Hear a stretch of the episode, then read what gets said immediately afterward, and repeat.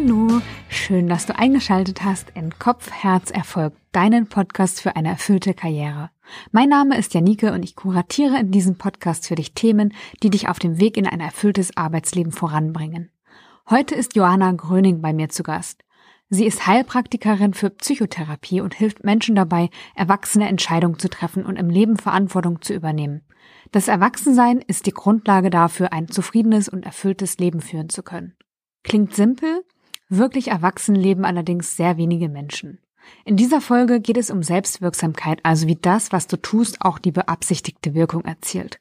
Joanna stellt das Modell der Transaktionsanalyse vor und was man tun kann, um erwachsene Entscheidungen zu treffen. Jetzt wünsche ich dir viel Freude beim Hören.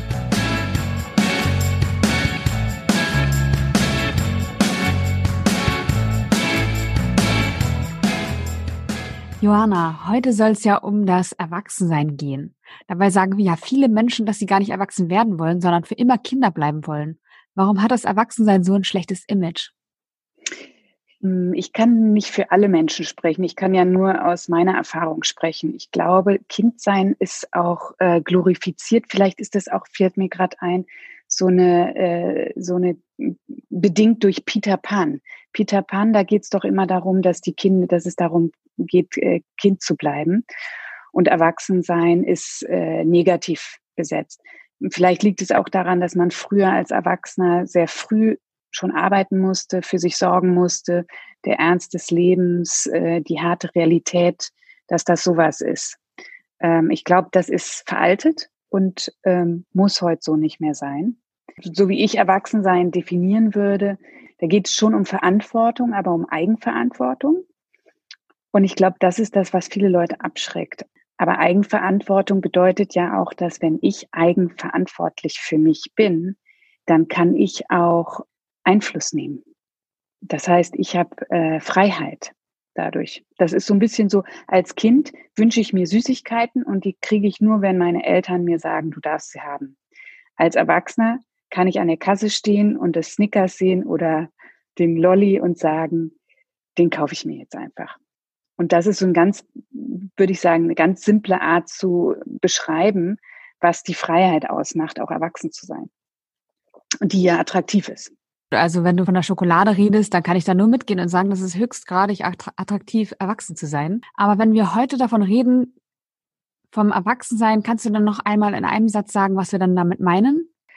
Ich würde sagen, Erwachsensein bedeutet Autonomie zu leben, Entscheidungsfreiheit zu haben und Selbstwirksamkeit äh, zu haben. Ich höre das immer wieder, dass Menschen sagen, ja, ich habe aber keine Entscheidungsfreiheit, weil ich äh, muss meine Familie versorgen und deswegen kann ich jetzt nicht den Beruf nehmen, den ich will und ähm, genau, sprechen sich da die Entscheidungsfreiheit ab. Ist das Erwachsensein oder ist es was anderes? Das würde ich sagen, ist äh, auf jeden Fall im Kind bleiben. Und das ist natürlich verlockend. Es gibt immer so das Totschlagargument, ich muss ja Geld verdienen. Ne? Und da gibt es so ein, finde ich, sehr provokantes Buch von Sprenger, heißt der, so, so, so ein äh, High-Profile-Coach. Und der sagt, die Entscheidung liegt bei dir. Und das ist unbequem. Auch die, auch die Entscheidung, Geld zu verdienen, liegt bei mir. Und es ist immer eine Entscheidung, und es bedeutet nicht, dass das alles leichte Entscheidungen sind, aber es ist eine Entscheidung, ob ich Geld verdienen muss oder nicht. Ich muss es nicht. Keiner zwingt mich. Das ist meine Entscheidung. Ich möchte die Konsequenzen aus dem Nicht-Geld verdienen, zum Beispiel, die möchte ich nicht tragen. Und das ist eine Entscheidung. Das klingt jetzt schon wieder nicht so cool, wenn wir das als Erwachsensein auch be bezeichnen. Naja, ähm, was, da, was daran findest du nicht so cool? Naja, du hast ja gesagt, dass es unbequem auch wird. Also auch oder werden kann. Eben nicht sagen, ich muss dieses Geld nicht verdienen, aber ich möchte die Konsequenzen nicht tragen. Es ist ja leichter zu sagen, ja, ich muss es halt machen, also mache ich es. Und dann meckere ich vielleicht noch ein bisschen darüber und beschwere mich bei meinem Umfeld, dass alles so schlimm ist. Das ist ja leichter, als zu sagen, okay, ja, ich möchte das und sich auch klar darüber zu werden, ne? so zu reflektieren und zu die Situation mal zu betrachten und sich auch zu fragen, was man selbst will. Genau, und das ist sicherlich äh, bis zu einem gewissen Grad ist es bequem, ist es ja auch als Kind bequem, also wenn, aber immer nur dann, wenn man Eltern hat, die sich gut um einen kümmern. Das heißt, als Kind bin ich in einer Abhängigkeit und als Erwachsener bin ich das nicht. Und solange ich von jemandem abhängig bin, der liebevoll, fürsorglich, wertschätzend ist, ist das vielleicht eine bequeme Position. Aber das ist ja nicht immer so. Und äh, auch wenn ich dann äh, sage, okay, dann meckere ich halt ein bisschen, aber muss die Verantwortung nicht tragen, ist die Frage, wie lange meckere ich, bis es mir so schlecht geht, dass ich irgendwas ändern muss. Ne? Also das kann man immer, das, es gibt ja kein Gesetz, dass man erwachsen werden muss. Aber ich empfehle das jedem, der ähm, sein eigenes Leben leben möchte. Es gibt ja auch Erklärungsmodelle für das Thema Erwachsensein und Kindsein, wie zum Beispiel die Transaktionsanalyse. Was genau steckt dahinter? Wenn man sich äh, das Modell der Transaktionsanalyse anguckt, das, äh, mit dem ich sehr gerne arbeite, das hat ein Erwachsenen-Ich, ein äh, in sozusagen in eine Kugel in der Mitte, eine Kugel drüber, die ist das Eltern-Ich und eine Kugel drunter, die ist das Kind-Ich, dann ist schon so ein Satz wie man, man braucht Geld zum Leben, ist auf jeden Fall ein Satz, ist ein Glaubenssatz. Ne? Kann man auch nochmal gucken, inwieweit das jetzt stimmt oder nicht. Ähm, und das ist etwas, was wir, das ist eine Prägung. Ne? Wir haben die Prägung mitbekommen, dass man braucht Geld zum Leben. Ist das wirklich so? Gibt es nicht auch Beispiele von Menschen, die ohne Geld leben? Ähm, und sind wir bereit, diese Konsequenzen zu tragen oder nicht? Und das ist wieder eine eigene Entscheidung, die ich treffen kann. Aber das Eltern-Ich ist im Grunde das, womit wir aufwachsen, die Prägung, mit denen wir aufwachsen. Das heißt, Wissen, das wir übernehmen. Und das irgendwann brauchen wir nicht mehr unsere Eltern, sondern wir haben das quasi in uns gespeichert. Ne? Wir haben unsere eigenen Eltern innerlich, also so verinnerlicht, dass wir nicht mehr die echten Eltern im Außen brauchen, sondern uns selber befragen nach unseren Glaubenssätzen. Okay, und wenn ich jetzt in diesem Kind ich unterwegs bin und sagen wir mal, äh, bleiben wir bei dem Beispiel, ähm, ich muss Geld verdienen, die Verantwortung sozusagen für diese Entscheidung nicht übernehmen will, wem kann ich sie dann zuschreiben? Also wer, wer hat die Verantwortung denn dann, wenn ich sie nicht nehme? Naja, das ist im Grunde die Person, der du diese Verantwortung zuschreibst. Ne? Also du könntest sagen, die Gesellschaft oder mein Chef oder meine Familie erwartet das von mir. Das sind alles, das ist letzten Endes sehr unterschiedlich bei jedem. Ist ja irgendwie auch gemein, oder? Jemand anderem die Verantwortung zuzuschieben. Ich glaube, es ist ein ganz natürlicher Prozess. Vielleicht erkläre ich einfach das Modell dieser Transaktionsanalyse nochmal. Also es ist so, wir werden ja geboren, wir kommen auf die Welt und äh, sind total abhängig. Ne? Als, als Säuglinge wären wir ja überhaupt nicht überlebensfähig. Das heißt, das Erste, was wir machen, ist uns anpassen an unsere Umwelt, damit wir nicht vergessen werden, damit wir gefüttert werden, damit wir auf den Arm genommen werden. Ähm, das heißt, wir kommen äh, in einem totalen Zustand, äh, Zustand der Abhängigkeit auf die Welt und dann beobachten wir ganz viel. Wir beobachten alles, was um uns rum ist, um uns anzupassen. Das sind alles unbewusste Vorgänge. Ähm, und am Anfang ist es ja so, dass wir die ganze Zeit beobachten müssen. Und das ist ja auch, wenn man beobachtet bei kleinen, bei Babys, wenn die Mutter weg ist oder der Vater weg ist, dann fangen die an zu schreien, wenn die das, die Person nicht sehen. Und dann gibt es ja dieses Spiel, wo man sich so versteckt und dann wieder so Kuckuck äh, sich wieder zeigt. Und ab einem bestimmten Alter finden Kinder das sehr lustig. Dann lachen die immer, wenn man sich versteckt hat und wieder auftaucht. Davor finden die das überhaupt nicht lustig. Das, was dazwischen passiert, also der in diesem Übergang passiert, ist ganz was Wichtiges. Das ist nämlich, lustig finden sie es erst dann, wenn sie innerlich ein Bild abgespeichert haben von dieser Person, die sich versteckt. Weil dann ist es nicht mehr bedrohlich, wenn die Person weg ist, sondern dann ist es lustig, dass sie kurz weg ist und wieder da ist. Solange ich dieses innere Bild nicht habe, ist es völlig, ist es eine unglaubliche Bedrohung, wenn die Person weg ist, weil ich dann existenziell bedroht bin.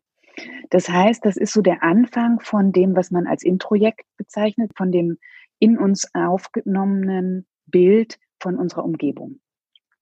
Das machen wir dann, das reichern wir an. Das reichern wir an mit, wir beobachten, wann ist Mami sauer, was findet die cool, was findet die nicht cool, wann äh, meckert Papa, wann freut sich Oma und all so eine Dinge. Das heißt, aus unseren Beobachtungen heraus leiten wir ab, wie die Welt ist. Und das ist im Grunde dann übernommenes Wissen. Dieses übernommene Wissen ist das, was in der Transaktionsanalyse, was wir speichern in unserem inneren Eltern-Ich. Das ist so wie unsere Bibliothek von was cool ist und was nicht cool ist. da sind dann unsere Glaubenssätze oder unsere Werte verankert, die Erwartungen an uns sind da so gespeichert. Und dann gibt's ja auf der anderen Seite auch ein Lernen auf der experimentellen Ebene. Das heißt, Kinder, wenn die lernen zu laufen, die versuchen aufzustehen, die fallen hin, äh, die probieren sich aus, die greifen irgendwo nach oben, kommen sie ran, kommen sie nicht ran. Das ist experimentelles Wissen. Und das ist, geht über Erfahrung und Emotionen. Und dieses Wissen ist das, was wir in unserem inneren Kind speichern. Das heißt, wenn wir was machen, was äh, die Oma nicht gut findet, sagen wir mal, und die schimpft mit uns, dann haben wir einmal, können wir abspeichern, okay, Oma mag das und das nicht. Das ist dann so, kann so ein Glaubenssatz werden. Die mag nicht, wenn ich am Tisch sitze und in der Nase puppel. Aber die Reaktion von der Oma, was das emotional mit mir macht, wenn die schimpft zum Beispiel, ist etwas, das ist ein Erfahrungsschatz, den ich im inneren Kind speichere. Das heißt, ich lerne auf zwei Ebenen. Und das Kind, das innere Kind ist immer so dieser emotionale Teil, während im Eltern-Ich verankert ist ganz stark so ein, so ein Wissen, so ein ähm, Denken. Und der Erwachsene ist eben der einzige Teil von uns im Jetzt. Es klingt auch so, als ob das Eltern-Ich jetzt irgendwie was betrifft, was im Äußeren stattfindet. Ist das richtig? Absolut. Also es findet seinen Ursprung im Außen. Genau. Und äh, das Kind-Ich findet den Ursprung im Erleben, in den Erfahrungen, im Emotionalen. Dann hast du gerade gesagt, gibt es noch ein drittes äh, Ich, das Erwachsene-Ich, genau. und das ist in der Mitte. Genau, das ist sozusagen die Kugel in der Mitte und das Erwachsenen-Ich ist tatsächlich der einzige Teil von uns, der im Jetzt existiert. Ne? Das sind wir heute, um diese Uhrzeit und immer dann. Das heißt, ähm, das ist der Teil von uns, der überhaupt aktiv sein kann. Und darin liegt dann auch unsere Freiheit, dass wir immer wieder im Jetzt entscheiden können, okay, ich fühle mich zwar vielleicht wie ein vierjähriges Kind und ich höre den Anspruch meiner Großtante Emily, die gesagt hat, du musst aber, und ich entscheide aber im Jetzt was anderes. Das ist die Freiheit von dem Erwachsenen nicht. Da kommen wir auch wieder zu dem Entscheidungsspielraum, den du vorhin angesprochen hattest, der im Erwachsenen Ich einfach da ist. Genau, der ist da, wenn man sich in diese, auf diese Ebene bewusst begibt, weil es ist gerade, also zum Beispiel gerade im, im Bereich Beruf und äh, Karriere ist das ein ganz großes Thema, dass natürlich viele von uns erstmal die Berufe ergreifen, die hm, traditionell in der Familie so ergriffen werden oder ähm, die irgendjemand von uns erwartet oder das macht so und so macht, keine Ahnung, meine Eltern glücklich und so. Oder, das heißt, gerade im Bereich Beruf ist ja ganz viel Prägung. Das heißt, äh, den Beruf oder die Berufswahl werden wir aller Wahrscheinlichkeit nach im Eltern-Ich treffen. Sehr üblich, so erlebe ich das jedenfalls im Coaching, ist es, dass die aus einer äh, Kind-Ich-Perspektive getroffen wird, beziehungsweise ähm, entsprechend einer Erwartung aus dem Eltern-Ich, also einer gedachten Erwartung aus dem Eltern-Ich. Es gibt das äh, angepasste Kind-Ich und es gibt das rebellische Kind-Ich. Also einerseits kann ich gucken, dass ich mich anpasse und sage, okay, ich werde, keine Ahnung, meine, meine Mutter ist äh, Pilotin, ich werde auch unbedingt Pilotin, dann passe ich mich an. Ähm, oder ich sage, nee, meine Mutter ist Pilotin, ähm, ich will auf jeden Fall Hausfrau und Mutter werden. So. Und mache es ganz anders als sie. So. Und dann gehe ich eher ins rebellische Kind. Aber in jedem Fall reagiere ich auf das Eltern-Ich, das innere Eltern-Ich und nicht entsprechend vielleicht dem, was mein eigenes Inneres ist. Und das ist das, was es gilt rauszufinden überhaupt. Äh, Im Erwachsenen-Ich kann ich rausfinden, wer bin ich überhaupt. Ne? Im Kind-Ich ähm, ist mein sozusagen mein mein äh, Leitstern sind eigentlich immer die Eltern nicht jetzt unsere echten Eltern, sondern das, was ich mir als inneres Elternbild gebaut habe. Das ist mir nicht bewusst. Ne? Was denkst du denn, wie viele Menschen sind in Eric Burns Sinne erwachsen? Äh, ich glaube sehr wenige und ich glaube, das ist tatsächlich ein Lebensprozess. Glaubst du, man wird nie wirklich erwachsen? Ich denke, das ist immer wieder sich aus dem herausschälen, was uns prägt was uns im Außen beeinflusst, was unsere Erfahrungen sind und mich immer wieder da rausschälen und zu gucken, was ist jetzt? Was ist jetzt? Was will ich? was entspricht mir und wo bin ich da noch unfrei. Okay, das heißt eigentlich, wir können nie konstant für immer dieses Level erreichen. Ich bin jetzt nur noch auf dem Erwachsenen-Ich, sondern es wird immer ein äh, auch mal abrutschen ins Kind-Ich oder ins Eltern-Ich geben. Ich würde das tatsächlich ganz anders formulieren. Ich würde sagen, es ist überhaupt nicht das Ziel, konstant im Erwachsenen-Ich zu sein, sondern ähm, das ist immer, es ist immer ein dynamischer Prozess. Das heißt, im Kind-Ich sind zum Beispiel auch so, unsere Lebendigkeit, unsere Kreativität steckt im Kind. Ne? Da ist ganz viel Energie im Kind ähm, und die brauchen wir ja. Ähm, also zum Beispiel, ich weiß nicht, wie es dir jetzt geht im Gespräch, aber wenn mich so ein Thema richtig packt und interessiert, dann bin ich auf jeden Fall mit einem Teil in meinem Kind-Ich, weil ich begeistert bin, weil ich äh, sprudel. Ne? Das ist so eine kindliche Energie. Oder äh, in diesen ganzen Kreativitätsworkshops. Also das ist, ähm, wenn wir uns eine feste Zeit setzen, sagen wir zehn Minuten Brainstorm, ne? dann machen wir uns einen Wecker, der passt sozusagen auf den Kontext auf und äh, dann können wir in dieser Zeit einfach wild brainstormen. Und das ist das Kind-Ich, das wir dann nutzen. Und äh, das das, was wir Flow nennen. Wenn ich im Flow bin, dann vergesse ich meine Zeit, dann vergesse ich das Mittagessen, dann vergesse ich vielleicht auch Termine, die ich habe, weil ich so im Flow bin. Und das ist das Kindliche. Und das brauche ich ja. Und gleichermaßen auch ähm, das Eltern-Ich. Da sind ja viele sehr wichtige und interessante Informationen auch drin. Denn es gibt so viel zu lernen auf der Welt. Wir müssen beide Formen des Lernens nutzen, das Experimentelle und das übernommene Wissen. Sonst müssten wir jedes Mal das Rad neu erfinden. Es ist nur wichtig zu überprüfen, ob dieses Wissen, was wir zum Beispiel übernehmen, ob das für uns noch aktuell ist. Okay, das heißt, alle drei Teile sind eigentlich super wichtig und dürfen genutzt werden. Aber wann ist es denn wichtig, dass ich ins Erwachsene-Ich gehe? Also wann ist wirklich ja der, der Benefit am größten, wenn ich sozusagen nicht im kreativen, energieübersprudelnden Kind-Ich bin, sondern wann sagst du, ist es wichtig, halt in das Erwachsene-Ich zu gehen? Ich glaube, auch das kann man nicht pauschal sagen. Also wir an jedem Tag, in jeder Stunde wechseln wir immer wieder hin und her. Ich glaube, es geht darum, ein Bewusstsein dafür zu entwickeln, sich selbst gut zu kennen und zu merken, wo bin ich gerade. Und gerade äh, zum Beispiel Entscheidungen zu treffen. Da ist es sehr hilfreich, wenn ich das wenn ich bewusst gucke, aus welcher Position heraus treffe ich diese Entscheidung. Ne? Denn das Kind kann unheimlich tolle Entscheidungen treffen, kann aber dafür nicht die Verantwortung tragen. Damit überfordere ich auch mein inneres Kind. Ne? Das ist so ein bisschen so, wenn ich ein Start-up habe, ne? dann sprudelt das Kind mit seinen Visionen und so, aber es kommt irgendwann dann der Punkt, wo es dann darum geht, eine Personalstruktur aufzubauen oder die Buchhaltung zu machen. Und äh, das ist halt für ein Kind nicht lustig und das kann auch ein Kind nicht gut. Das heißt, ich kann mein sprudelndes Kind zwar leben, aber ich muss es auch in einen Kontext betten, wo die anderen Dinge übernommen werden, vielleicht von meinem Erwachsenen nicht. Das heißt eigentlich, dass wenn ich Entscheidungen treffen möchte oder es darum geht, Verantwortung zu übernehmen, was ja eigentlich sich ähnelt, dann ist es schon hilfreich, ins erwachsene Ich zu gehen. Das ist auf jeden Fall hilfreich, weil letzten Endes ist es ja so, deine Entscheidung verantwortest du. Das heißt, auch vom Außen werden deine Entscheidungen letzten Endes dir zugeschrieben. Ne? Das heißt, ähm, wenn du sowieso verantwortlich gemacht wirst, ist es gut, das bewusst zu wissen und diese Verantwortung auch übernehmen zu können. Ja. Würdest du sagen, dass du erwachsen bist? Ich glaube, dass ich, dass ich täglich übe. Wie geht's dir? Ich würde sagen, auf jeden Fall, ich bin erwachsener geworden. Ich habe ja in Vorbereitung auf den Podcast auch nochmal darüber nachgedacht, ob ich mich jetzt als erwachsen bezeichnen würde oder wie das so war bei mir.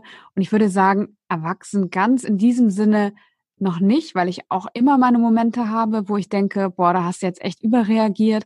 Zum Beispiel in der Ausbildung, da hatte ich so Freundinnen oder Mitschülerinnen und ich habe mich da in manchen Situationen so unfair und ungerecht behandelt gefühlt und habe dann darauf auch reagiert und habe mich absolut im Recht empfunden. Und ich habe so Jahre später zurückgedacht und dachte, oh scheiße, ey, das hätte man auch echt anders beurteilen können. Und ich glaube, ich habe da meinen Teil dazu beigetragen. Und ich habe mehr dieser Erkenntnisse, die natürlich auch unangenehm sind irgendwie äh, und für die ich mich auch zum Teil entschuldigt habe. Aber ich würde sagen schon, dass es aus einem erwachsenen Anteil heraus, dass ich das erkennen konnte. Ja, und ich finde, du sprichst da was Wichtiges an. Also wenn wir, wenn wir anfangen, mehr Energie im Erwachsenen zu leben, dann werden wir viel flexibler und toleranter. Also wenn wir stark, wenn wir viel im Kind und dann entsprechend auch viel im Eltern-Ich sind, dann äh, sind wir eher wie Automaten, wie Roboter. Ne? Dann äh, reagieren wir, dann drückt jemand einen Knopf und wir gehen, wir gehen an die Decke, weil letzten Endes wir unsere Glaubenssätze haben und wenn irgendwas anders ist, dann darf das nicht sein. Ne? Wenn wir im Erwachsenen-Ich sind, dann können wir da viel toleranter sein. Dann können wir sagen, okay, das sieht die Person anders als ich. Ne?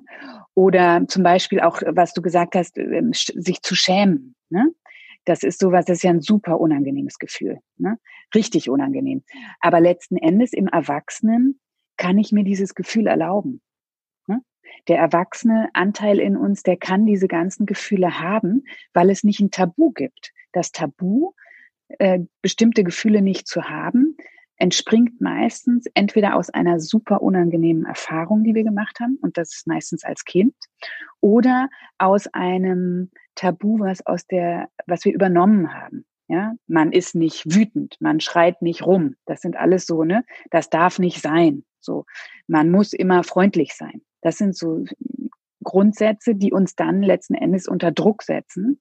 Wenn ich aber sagen kann, ich darf mich auch mal zum Affen machen oder ich darf auch mal rumschreien, dann werde ich viel entspannter durchs Leben gehen, weil sich der Druck gar nicht so aufbaut, irgendwelche Dinge nicht zu sein, die vielleicht da sind. Wenn ich denn jetzt aber unterwegs bin, so im Leben und logischerweise in einem dieser Zustände bin, wie merke ich denn dann, wo ich mich gerade aufhalte? Die Frage, die ich dann immer stelle, ist, äh, was ist jetzt? Das ist also diese Frage, was ist jetzt, bringt mich immer dahin, mich umzugucken und zu sagen, okay, wie alt bin ich jetzt? Was ist meine aktuelle Situation? Was ist wirklich jetzt angemessen. Und zwar nicht im Sinne von, was wird von mir erwartet, sondern was empfinde ich als angemessen? Was, zu was kann ich stehen? Was möchte ich verantworten? Was möchte ich verantworten? Genau.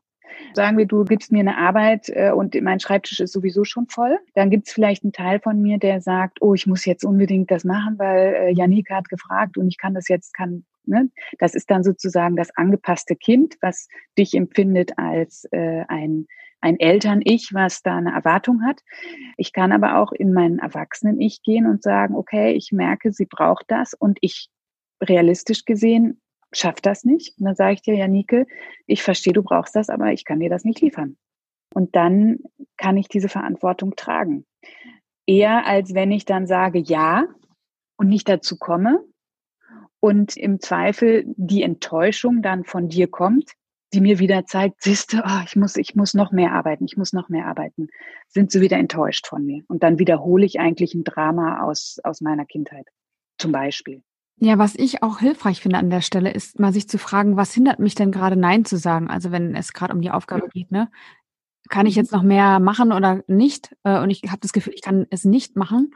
Was hindert mich dann daran, Nein zu sagen? Und dann sind wir genau da, wo du gesagt, wo du gesagt hast, dass ich die Erwartung habe, dass die Beziehung einen Schaden dadurch nimmt, wenn ich Nein sage, weil ich es halt früher erlebt habe, vielleicht. Zum Beispiel. Und da gibt es unglaublich viele verschiedene Varianten. Das ist so wie Sudoku spielen. Da kannst du ganz viele Sachen ausprobieren und das ist sehr individuell, wie das gestrickt ist. Also zum Beispiel manche Leute ähm, haben sehr starkes kritisches Eltern-Ich. Andere haben aber vielleicht erlebt, dass dann unglaublich fürsorgliches Eltern-Ich war. Das war auch zu viel. Also es ist nicht immer das sozusagen das, also es ist sehr individuell, was ich als angenehm oder unangenehm empfinde. Und entsprechend werde ich mich dann auch verhalten, zum Beispiel im Kollegenkreis. Ähm, gibt es noch was, was ich tun kann, um in den kritischen Situationen oder in den entscheidenden Momenten ins erwachsene Ich zu kommen? Außer die Frage, was ist jetzt? Also mit dem Was ist jetzt ist auch immer, das ist ja sozusagen eine kognitive Frage. Was oft einfach hilfreich ist, ist in den Körper zu gehen. Weil unser Körper ist immer im Jetzt. Das heißt, wenn ich meine Füße spüre, die kann ich nicht gestern spüren oder morgen, sondern die sind im Jetzt. Ne? Das heißt, diese ganze, der ganze Bereich der Achtsamkeit ist etwas, was uns immer wieder hilft, ins Jetzt zu kommen, beziehungsweise in unseren Erwachsenen zu kommen. in den Teil von uns, der wirklich jetzt hier ist. Und da gibt's dann so, man, man kann zum Beispiel mal also einfach den Körper wahrnehmen. Da kann man sagen, was sehe ich, was höre ich, was rieche ich, was fühle ich, also im Sinne von taktil, was kann ich anfassen. Also alles, was mich in meinen Körper bringt, wird mir helfen, aus meinem inneren Drama rauszukommen. Und äh, man kann natürlich aber auch Entscheidungen treffen aus einem Eltern-Ich oder einem Kind-Ich-Zustand. Also man muss nicht Entscheidungen immer aus dem Erwachsenen-Ich treffen. Es ist aber gut, dass man sich, wenn man sich darüber im Klaren ist. Also wenn ich auf einer Party bin zum Beispiel und ich bin voll im Kind-Ich und es ist super cool, es macht total Spaß und ich habe, äh, ich weiß, es ist schon viel zu spät, aber ich habe unglaublich viel Spaß. Dann kann ich sozusagen dem Kind-Ich die äh, Erlaubnis oder die, die Entscheidung geben zu sagen, hey, wir bleiben, muss aber mir darüber im Klaren sein als Erwachsene, dass ich dann diese Konsequenz auch trage, wenn ich am nächsten Tag völlig Matsche bin. Ich habe ja zum Beispiel gestern Abend ein bisschen länger eine Serie geguckt mhm. und bin jetzt tatsächlich ein bisschen müde. Und ich hadere noch ein bisschen mit der, der Entscheidung. Naja, das ist, das ist zum Beispiel sehr spannend. Wenn, also ich finde immer die praktischen Beispiele super. Wenn du sagst, du haderst mit dieser Entscheidung, welcher Teil ist der, der, der hadert? Und was ist das, was, was, was da hadert? Hm, ja, gute Frage. Also gestern Abend habe ich darüber schon nachgedacht. Es könnte die Konsequenz haben, dass ich heute müde bin und hatte aber gehofft, also ich habe dann auch irgendwann ausgemacht, früher als, also die, die Serie lief noch und ich habe trotzdem ausgemacht und es war trotzdem zu spät. Merke ich jetzt, weil ich jetzt merke, dass ich einfach müde bin. Und ich hadere mit mir so ein bisschen, weil ich gerne fitter wäre, weil es mir einfach sehr, sehr wichtig ist, jetzt mit dir zu sprechen und auch natürlich einen, einen schönen Podcast zu teilen mit den, mit den Zuhörern. Und diese Konsequenz jetzt zu tragen, dass ich vielleicht nicht 100 Prozent raushole, weil ich nicht absolut fit bin, damit hadere ich. Ja. Okay, und da finde ich zum Beispiel ganz wichtig, dass was, das Wörtchen vielleicht. Ne? Weil Konsequenzen sind ja nicht etwas, äh, was so, es ist ja nicht Mathematik. Der, wer sagt denn, dass du fitter gewesen wärst, wenn du früher ausgemacht hättest? Natürlich gibt es immer, also man, man Erfahrungswert, wo man sagt, okay, wenn ich weniger schlafe, dann bin ich nicht so fit. Aber es gibt ja auch manchmal Nächte, wo man nur äh, fünf Stunden schläft und man ist total fit.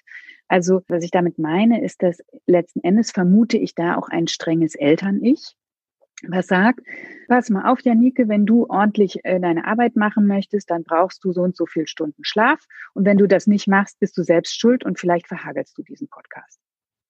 Mhm. Du grinst gerade. naja, also ja, kann ich schon, dem kann ich schon was abgewinnen, ja. Haben wir alle, habe ich auch sowas. Ne? Also das zu merken und zu sagen, letzten Endes ist es aber nicht bewiesen. Ne? Und das ist das mit dem, mit dem Eltern-Ich, finde ich, da ist viel Information drin, die hilfreich ist. Ne? Also so, äh, aber die stimmt auch nicht immer. Oder die ist auch nicht immer m, aktuell. Also das Beispiel, was ich immer gerne sage, ist, dass wenn ich heutzutage einen Anruf nach Amerika mache zum Beispiel, höre ich immer noch innerlich so ein Stimmchen, das sagt, pass auf, mach nicht zu lange, das wird zu teuer. Das war auch mal relevante und wichtige Information. Das ist es aber schon lange nicht mehr. Und diese, diese Information, die muss ich nicht mehr ernst nehmen, wenn ich die höre. Oder wenn die, ne, die, das läuft noch, also das ist, wir können das nicht so unbedingt abstellen, aber ich muss nicht mehr danach handeln. Ne? Ich laufe ja auch nicht in den Klamotten von meiner Uroma rum. Ne? Auch wenn die die tot schick fand. Aber da ist es mir völlig äh, klar, dass ich meine Entscheidung treffe, meiner ganz eigenen Entscheidung. Was möchte ich anziehen? Mit unseren Werten oder mit dem, wie wir arbeiten, machen wir das nicht. Da laufen wir oft noch in Klamotten rum von unseren Ahnen. Dabei macht das überhaupt keinen Sinn, weil die Welt sich verändert hat. Ja, was mache ich denn jetzt, wenn ich hadere? Also ich, was ich versuche, also erstmal mir darüber bewusst zu sein, und dann zu gucken, okay, welche Konsequenzen will ich tragen und welche nicht. Und in diesem Fall würde ich sagen, ja, okay, hätte man besser machen können, aber komm, sei es drum, jetzt nicht so schlimm, schwamm drüber. Was kann ich noch tun, um damit umzugehen? Naja, also wenn, wenn man mit etwas hadert, ist es so, jetzt zum Beispiel bei dir, nicht nur bist du jetzt müde, sondern wenn du haderst, im Zweifel ähm, findest du dich auch noch doof. Das macht's nicht besser. Ne? Dann bist du müde und fühlst dich doof. Hast was falsch gemacht. So, das heißt, als äh, dieser Erwachsene, die Erwachsenenposition würde ich auch immer sagen, auch wieder zurück zu dieser Achtsamkeit, ist nur eine Position, da nimmt man die Bewertung raus. Da stellst du das fest und sagst, so ist das jetzt gerade. Ne? Aber der Teil, der leidet, ne, ist ja das Kind, was das Gefühl hat oder das innere Kind, das Gefühl hat, ich habe was falsch gemacht, ich bin schuld. Ne? Und da wird dem Kind zu viel Verantwortung übergeben, weil letzten Endes hat deine Erwachsene gestern entschieden, hey, ich finde die Serie cool und ich entscheide das, ich weiß, ich habe morgen diesen Termin und ich möchte aber weiter gucken. Und dann hat die ja irgendwann gesagt, ich mache aus. Ne? Das heißt, deine Erwachsene hat eigentlich eine sehr informierte Entscheidung getroffen und gesagt, so ein paar hm, Folgen gucke ich noch und dann mache ich aus. So. Und diese Entscheidung jetzt nicht dem Kind aufzudrücken, indem du sagst, oh, du mal, Nee, nee, nee, nee. Das Kind ist dann ins Bett gebracht worden, wenn du es ins Bett gebracht hast. Punkt. Und jetzt bist du müde und machst, was du kannst. So. Ne? Also nicht nur draufhauen. Da ist so ein Bild, was ich oft benutze, hm, wenn ein Kind ähm, nicht einschlafen kann und es ruft die Eltern und ähm, die Eltern sind genervt und denken so, was ist jetzt los? Und dann, oh, ich habe Angst, da ist ein Monster unterm Bett. Ja? Dann sagen die Eltern oft ganz lieb gemeint, du, das brauchst du nicht, es gibt keine Monster. Ne? Schlaf. Und dann gehen die wieder raus und dann liegt das Kind im Bett und denkt, scheiße, ich habe Angst vor Monstern und ich habe Angst vor etwas, das gibt es nicht, also bin ich doof. Ne? Das heißt, es kann immer noch nicht schlafen, fühlt sich aber jetzt nochmal doppelt schlecht, weil es an etwas glaubt, was es nicht gibt. Und das ist im Grunde das, was du machst, wenn du ähm, jetzt, wo du müde bist, sagst, ach, hättest du mal nicht. Das heißt, anstatt dessen sage ich, so ist es jetzt und äh, machen wir das Beste draus. Genau. Und, äh, und im Grunde da auch Verantwortung zu übernehmen, okay, wenn mein Kind jetzt müde ist, ich kriege jetzt dieses, diesen Podcast noch irgendwie über die Bühne und ähm, gibt es eine Möglichkeit, dass ich nochmal schlafen gehe? Was braucht denn mein Kind? Oder will das lieber spazieren gehen? Ne? Also um Kinder, innere Kinder ist es immer gut, sich zu kümmern so wie ähm, du bist ja Mutter und manchmal merkst du vielleicht, okay, ähm, das war jetzt zum Beispiel die Geburtstagsfeier oder so oder die, die, die bekannten Besuche, das war jetzt zu viel und dann ist dein Kind ganz aufgedreht. Und das würde auch immer weitermachen, bis es eigentlich dann völlig überfordert zusammenbricht. Und da vorab schon zu sagen als Erwachsener, komm, ich lege mich jetzt mit dir aufs Bett und ich helfe dir, dich zu beruhigen das ist sowas, was dann du mit dir selber auch machen kannst. Ne? Also auch nachsichtig sein und eigentlich mit sich selber so umgehen, wie man es mit einem Kind tun würde. Hm, ja, wie du es mit einem Kind tun würdest, würde ich jetzt mal sagen. Ich, also das ist ja auch immer die Frage, wer spricht. Ne? Ja, hast recht. Okay, wie ich es äh, mit meinem Sohn tun würde, darf ich mich auch hin und wieder mal selber äh, darfst du nicht, sondern ist deine Verantwortung. Also du hast zwar nur einen Sohn, äh, aber eigentlich hast du schon längst mehrere Kinder. Hm. Ja.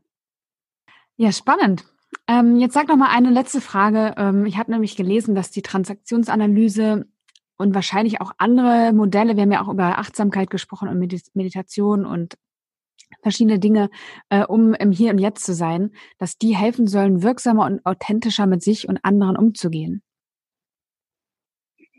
Ja, im, also im Grunde würde ich sagen, dass ganz viele ähm, Methoden oder Ansätze oder Erklärungsmodelle darauf abzielen, dass wir selbstbewusst werden, ne? also uns unserer selbst bewusst werden und dadurch raus aus den Dramen zu gehen.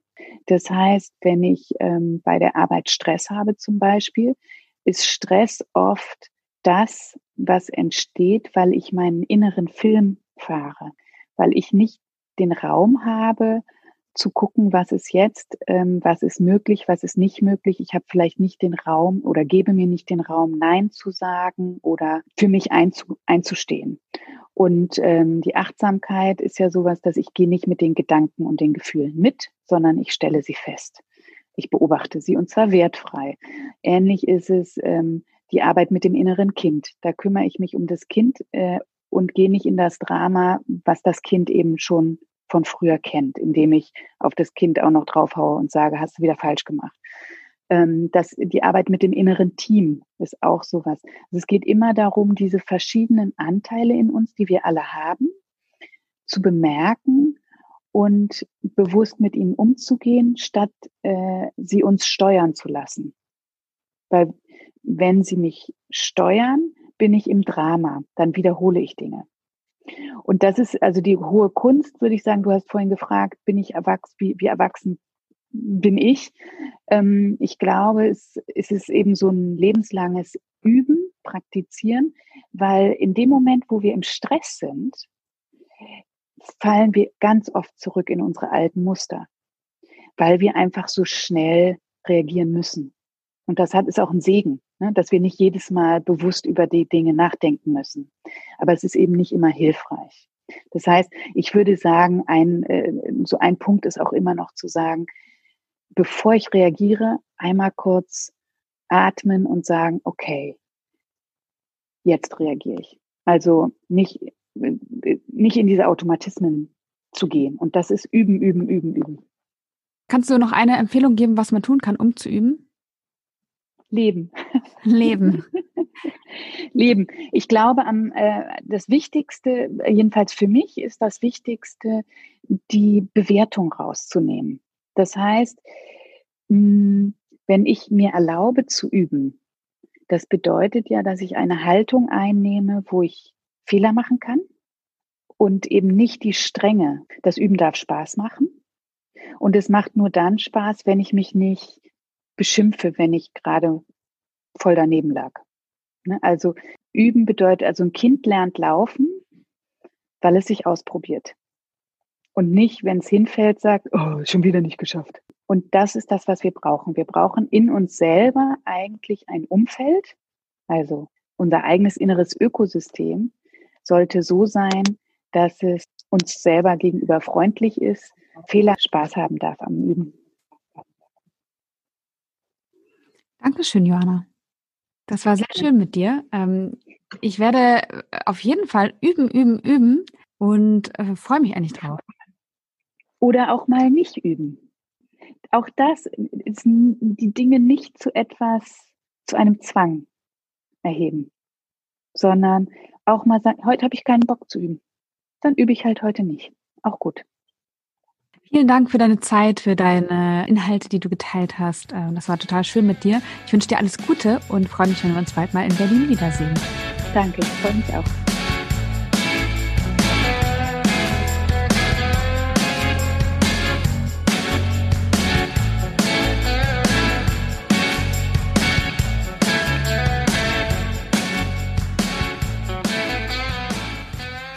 Wie sieht es bei dir aus? Wo hältst du dich am häufigsten auf? Im Kind-Ich, Erwachsenen-Ich oder deinem Eltern-Ich? Das Thema Erwachsensein hat super viele Ebenen, die ich alle total spannend finde. Ich kann sagen, dass mein Leben deutlich schöner geworden ist, seitdem ich mehr Zeit in meinem Erwachsenen-Ich verbringe. Das klappt noch nicht immer, wie du gehört hast, und auch nicht immer ist es mir bewusst, aber wie Johanna schon sagte, das soll ja auch gar nicht das Ziel sein. Ich habe neulich übrigens auch eine erwachsene Entscheidung getroffen nämlich die, dass ich nicht mehr auf so vielen Hochzeiten wie bisher tanzen werde, sondern mich aufgrund meiner familiären Situation auf eine einzige Hochzeit konzentrieren werde. Da werde ich es aber ordentlich krachen lassen. Ich spreche von meinem Karrierecoaching und meinem Programm rein in den richtigen Job. Das geht im Januar in die nächste Runde und wenn du dabei sein möchtest, dann trage dich gern jetzt schon unverbindlich auf der Warteliste ein. Zusätzlich biete ich ab jetzt auch wieder Einzelcoaching an. Wenn du möchtest, dass ich dich drei Monate lang begleite auf deinem Weg in ein erfüllteres Arbeitsleben, ohne dass du komplett den Beruf wechseln möchtest, dann melde dich gern bei mir über meine Website. Den Link dazu findest du in den Show Notes. Es gibt pro Quartal nur eine Handvoll Plätze, also das Angebot gilt, solange der Vorrat reicht. Ich wünsche dir alles Liebe für die kommende Woche und Zugang zum Erwachsenen-Ich in den richtigen Momenten. Deine Janike.